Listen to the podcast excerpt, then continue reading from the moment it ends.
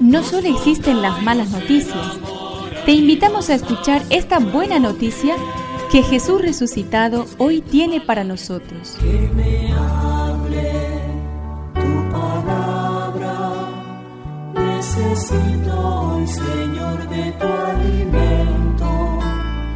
Hoy en todo el mundo se escuchará esta palabra.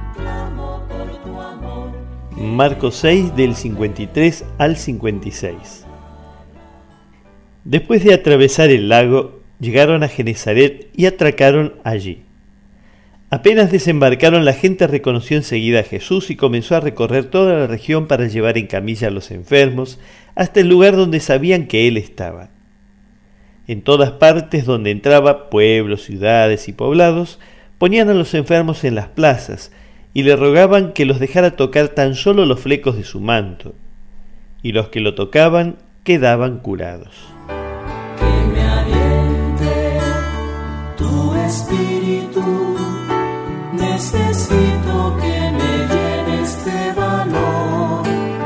Vaya a donde vaya, a Jesús siempre se le acercan los enfermos, los más pobres, los más desgraciados. Son ellos los que lo reconocen y buscan. No te sorprendas cuando, al ser tú su discípulo, te suceda lo mismo. Si no te reconocen ni se acercan a ti los que sufren, pregúntate si de verdad te comportas como discípulo de Jesús. Tu palabra es querendona, suave y dulce como miel. Es una contribución de la parroquia catedral para este año misionero diocesano.